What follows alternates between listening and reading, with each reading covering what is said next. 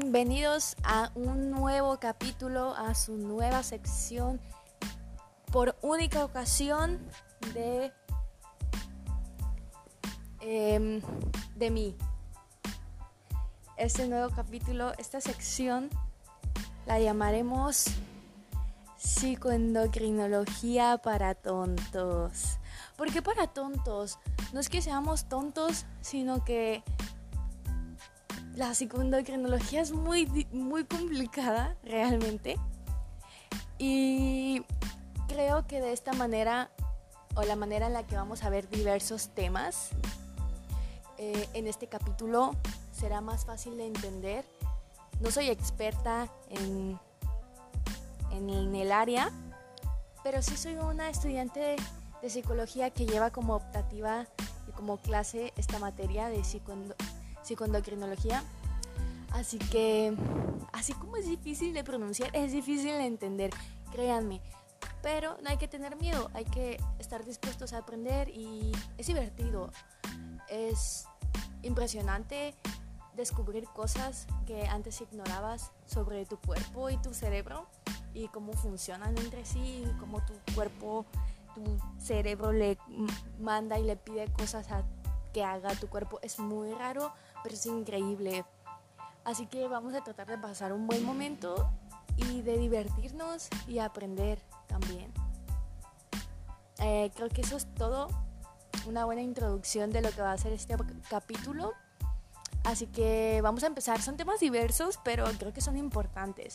Y me, me agradan, sobre todo me agradan. Creo que son claves para comenzar con el tema de psicoendocrinología, ¿no? Entender estos temas que vamos a abordar hoy. Eh, comenzando con la, el proceso de homeostasis y alostasis. Siempre tengo este pensamiento en la cabeza de si es homeostasis y alostasis. Pero he escuchado a la gente decirle homeostasis y alostasis. Pero creo que es homeostasis y alostasis. Creo que desde ahí vamos a empezar mal. Pero confíen, confíen. Vamos a decir homeostasis y alostasis, ¿ok? Em, es difícil diferenciar los... los ¿Cómo se llaman estas cosas? Ni siquiera recuerdo cómo se llaman estas cosas que... ah, los acentos. Es difícil, es difícil, sí. Pero hoy eso no importa, hoy importa el contenido del tema. Así que vamos allá. Ah, la homeostasis apareció por primera vez en 1860 cuando el fisiólogo Claude Bernard describió, que es la capacidad que tiene el cuerpo para mantener y regular sus condiciones internas. Es un proceso, es un proceso bárbaro. Em, asegura, este proceso asegura el funcionamiento adecuado del cuerpo. Yo de verdad que no lo creía, yo, yo tenía entendido que simplemente el, el cuerpo lo hacía y ya, como cuando tenemos temperatura o tenemos alguna infección de garganta y el cuerpo simplemente está tratando de nivelar la temperatura cuando te da fiebre, por eso está tratando de que todo funcione y esté bien o de contrarrestar la infección.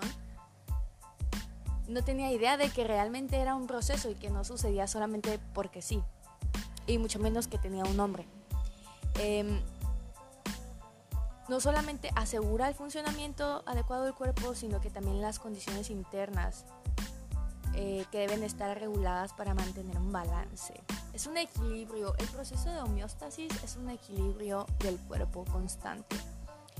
Tenemos a su hermana, que es la alostasis, que se caracteriza eh, o caracteriza las variaciones en la presión sanguínea y frecuencia cardíaca durante las experiencias diarias y también para describir cambios en el nivel de referencia de estos parámetros durante la hipertensión. Ese es un ejemplo, digamos, ¿no? Em, realmente la alostasis son, alostasis son mecanismos fisiológicos que resuelven problemas.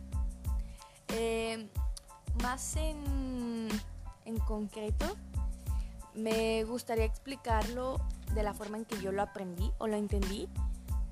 Eh, sobre todo la alostasis, porque creo que la homeostasis es como lo más sencillo de entender porque realmente es un proceso que regula el funcionamiento del cuerpo.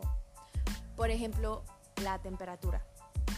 ¿no? Eh, se tiene un estándar de lo que es la temperatura normal, normal del cuerpo y también lo que sería por debajo de esa temperatura normal y por encima de esa temperatura normal, ¿no? Realmente la homeostasis cumple su función de regular y de mantener un equilibrio entre las funciones del cuerpo. La holostasis sí es más difícil de explicar que de comprender, pero digamos que este fue un ejemplo que puso mi maestro y que le agradezco mucho a, mi maestro de psicoendocrinología porque lo entendí bastante bien. Em, es un excelente maestro. Pero bueno, él puso este ejemplo en el que una persona con estrés, que vive con estrés, em, que le puede causar distintos como ah, síntomas en el cuerpo. No sé si lo sepan, pero el estrés no solamente es ah, como el sentimiento de, ah, no sé, de irritabilidad, sino que también se refleja en síntomas físicos o del cuerpo. Puede ser el ritmo cardíaco o incluso los dolores de cabeza que suelen presentar las personas con estrés. Entonces aquí hace uh, aparición la alóstasis porque a pesar de que esta persona con estrés no está eh, sana, no está saludable, la alóstasis ayuda o regula este proceso de estrés que está viviendo la persona. Puede no ser sano, sí, porque puede que la persona eh, necesite un nivel cardíaco más elevado eh, y, la alostasis va a intervenir en la alostasis va a intervenir en eso. Incluso eh, una, una persona deportista que va a tener obviamente siempre una condición diferente a nosotros porque la alostasis interviene en eso, en regular las funciones del cuerpo adaptadas a situaciones. Por ejemplo, al momento de que este deportista esté haciendo una maratón, va a necesitar bombear más eh, sangre, digamos, y el ritmo cardíaco va a acelerarse. Y eso no significa que sea sano, pero está cumpliendo su papel de balancear los procesos que están ocurriendo en el cuerpo para adaptarse a la situación que está sucediendo, como es que la persona esté corriendo una maratón, porque no va a tener el mismo ritmo cardíaco que una persona que no está haciendo nada. Esa es una manera sencilla de entender la alostasis y al menos yo la entendí bastante bien gracias a eso. Eh, Ahora vamos a hablar también de las hormonas. Yo siento que todos hemos escuchado esta palabra en algún momento de nuestras vidas, sobre todo cuando fuimos adolescentes. Yo la escuché mucho porque siempre que peleaba con mis hermanos o estaba de mal humor, mi mamá decía, son las hormonas, es la edad. y aunque la escuché muy seguido durante mi infancia y mi adolescencia, nunca supe realmente qué significaba incluso cuando mencionaban la hormona del amor, pero realmente no sabía cómo funcionaba. Entonces, me gustaría describirlas para ustedes. Las hormonas son los mensajeros químicos del cuerpo, mm, digámoslo, eh, o pongámoslo de, pongámoslo de alguna forma. Eh, estas viajan a través de distintas vías hacia los tejidos y órganos. Están relacionadas eh, muy a menudo a procesos como el crecimiento y el desarrollo. Por eso es que les mencionaba que casi siempre cuando uno está en la adolescencia, que es en la que la etapa del humano en la que tenemos más uh, como cambios y estamos en desarrollo, ¿no? Que dicen, no, son las hormonas. O la hormona de crecimiento también. Pero resulta que hay varios tipos de hormonas, que no solamente es eh, la clasificación de estas hormonas, sino que hay tipos de hormonas. Y vamos a mencionar algunas de ellas. Las más importantes, creo yo, de aprender y de identificar sobre todo. Tenemos las hormonas endócrinas, que son producidas por glándulas o por células especializadas que las uh, secretan a la sangre o las, o segregan a la sangre circulante y que influyen en la función de células diana. Las células diana son estas células que están como en blanco, ¿no? Eh, situadas en, otras, en otros lugares del organismo. Dos puntos importantes a destacar de estas hormonas son que se transportan por la sangre y que existen distintos tipos. La, el nombre de hormona endocrina simplemente eh, es una categorización de las hormonas respecto a la vía y un poco a su función, a la vía de transporte, ¿no? A cómo se a cómo viajan por el cuerpo hasta llegar a, la, a la, zona o a los lugares específicos en donde se necesita, ¿no? Ah, también tenemos las hormonas neuroendocrinas, que son segregadas por las neuronas hacia la sangre y que influyen en las funciones de células diana de otras partes del cuerpo. Punto importante a, a rescatar de estas hormonas es que son liberadas del cerebro. ¡Wow! Yo no sabía que esta simplemente no, no, sabía que había una diferencia realmente, pero es bueno saberlo.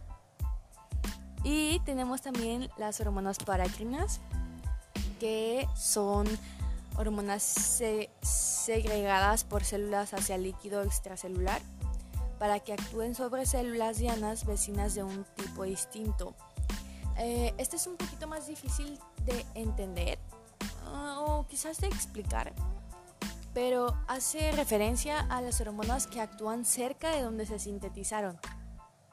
Eh, digamos que la hormona necesita una célula vecina para eh, producir su efecto.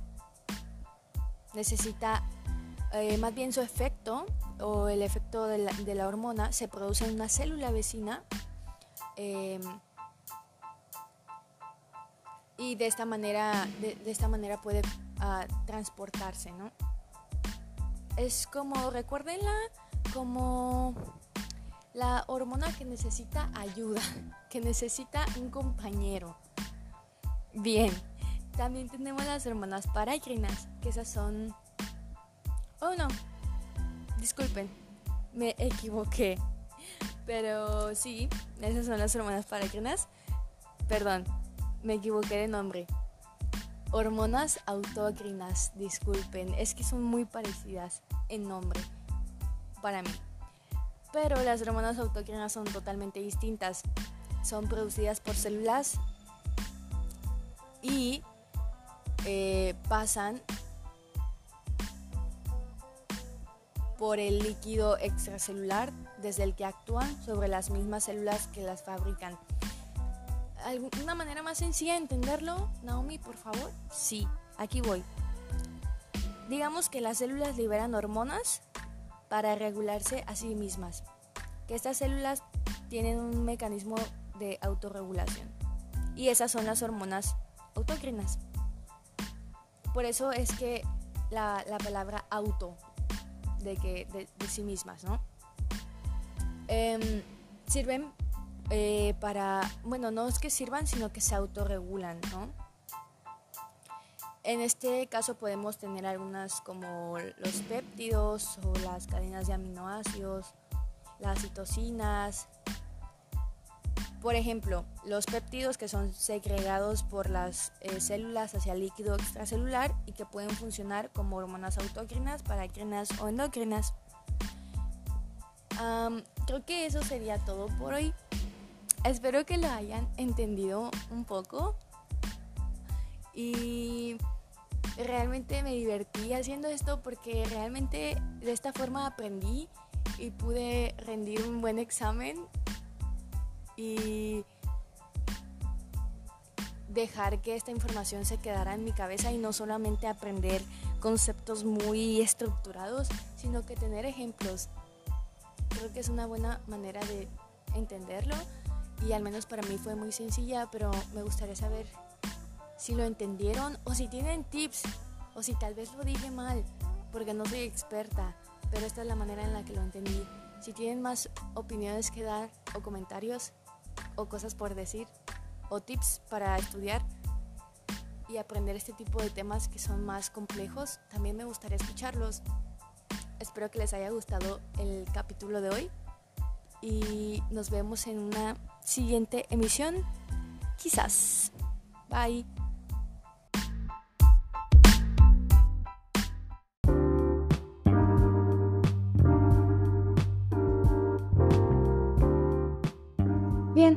Después de haber terminado con la sección de los temas, es el momento de comenzar con la sección de las conclusiones. Y creo que esta es mi parte favorita definitivamente porque aprendes demasiado. Y, puedes recapitular lo que aprendiste y obtener una retroalimentación o darte cuenta de si entendiste realmente. Y es mi parte favorita de casi todos los formatos que hay de, de, información, tanto de videos como de podcasts, como de libros, la parte de las conclusiones, porque se recapitula todo lo que viste anteriormente y si no pusiste atención en algo, en esta parte es en la que puedes darte cuenta de que te perdiste de algo. Entonces, recapitulemos, por favor. Eh, redoble de tambores. Ok, entonces... Bien, Comencemos con el caso de la homeostasis. Concluimos en que es un ah, proceso que mantiene en equilibrio nuestro cuerpo. Debe de existir algún tipo de control, alguna manera en la que nosotros podamos, en la que nuestro cuerpo pueda em, asegurar el funcionamiento adecuado un proceso que nos asegure el funcionamiento adecuado del cuerpo y que nos ah, muestre estas condiciones internas que deben de estar reguladas para mantener el balance, ¿no? Y la alostasis, eh, este mecanismo fisiológico que también que resuelve problemas y que nos permite adaptar nuestro cuerpo a situaciones eh, que pueden ser estresoras y que nos va a mantener en balance para esa situación. Ah, también las hormonas, wow, creo que el tema de las hormonas es realmente muy largo, como muy intenso. Eh, no lo sé, a mí me, pareció me parece que realmente es em, más complejo de entender y no solamente por las hormonas, la, ah, la función que tengan, o la categoría de estas, sino por los tipos de, hormonas que hay, los nombres, las distintas hormonas que hay, em, las, las glándulas, ¿no? Estas partes del cuerpo que realmente segregan las hormonas y, es muy complejo, es un mundo muy como muy distinto dentro de la misma psicondocrinología, pero realmente es bastante interesante. Como dato extra, yo no sabía que una glándula eh, o una parte de nuestro cuerpo era considerada glándula y es el páncreas. Realmente yo no sabía que el páncreas tenía esa función de glándula, pero quizás eso lo veamos después en algún otro episodio y hablemos sobre las glándulas o las gónadas. Eh, pero en fin, sí, las hormonas son muchísimo más complejas de lo que, de lo que creía, pero creo que es importante poder eh, agrupar estos tipos de hormonas en una categoría, ¿no? Como las hormonas endocrinas, como las hormonas neuroendocrinas, las hormonas parácrinas, las hormonas autócrinas. Eh, creo que realmente es muy, muy importante, eh, no solamente para saber cómo funcionan, cómo se, este, se transportan, cómo llegan, cómo cumplen su función, ¿no? Em, es realmente interesante y al menos para mí fue enriquecedor poder aclarar algunas dudas. Eh, realmente siento que la parte de las hormonas es muy, muy importante en cuanto a la psicondocrinología y al menos a mí fue la parte que más me llamó la atención de mi clase porque es todo un mundo, es, es demasiado. y creo que es como un mundo enorme y luego más munditos con mucho más contenido dentro. Pero al final te das cuenta que realmente las hormonas son muy importantes eh, y que en la cotidianidad las, eh, las utilizamos e incluso las escuchamos, ¿no? Las generamos. Eh, quizás no en conciencia, pero nuestro cuerpo o nuestro cerebro, nuestras glándulas lo hacen, ¿no? En una necesidad también, pues, del cuerpo. Y realmente creo que aprendimos mucho hoy y espero que también hayan aprendido conmigo. Estoy muy feliz de haber terminado este capítulo y me la pasé muy bien, fue divertido. Agradezco a todos los que están escuchando este podcast y espero que se hayan divertido con mi manera de explicar las cosas. Fue agradable pasar un rato y espero verlos en la próxima emisión.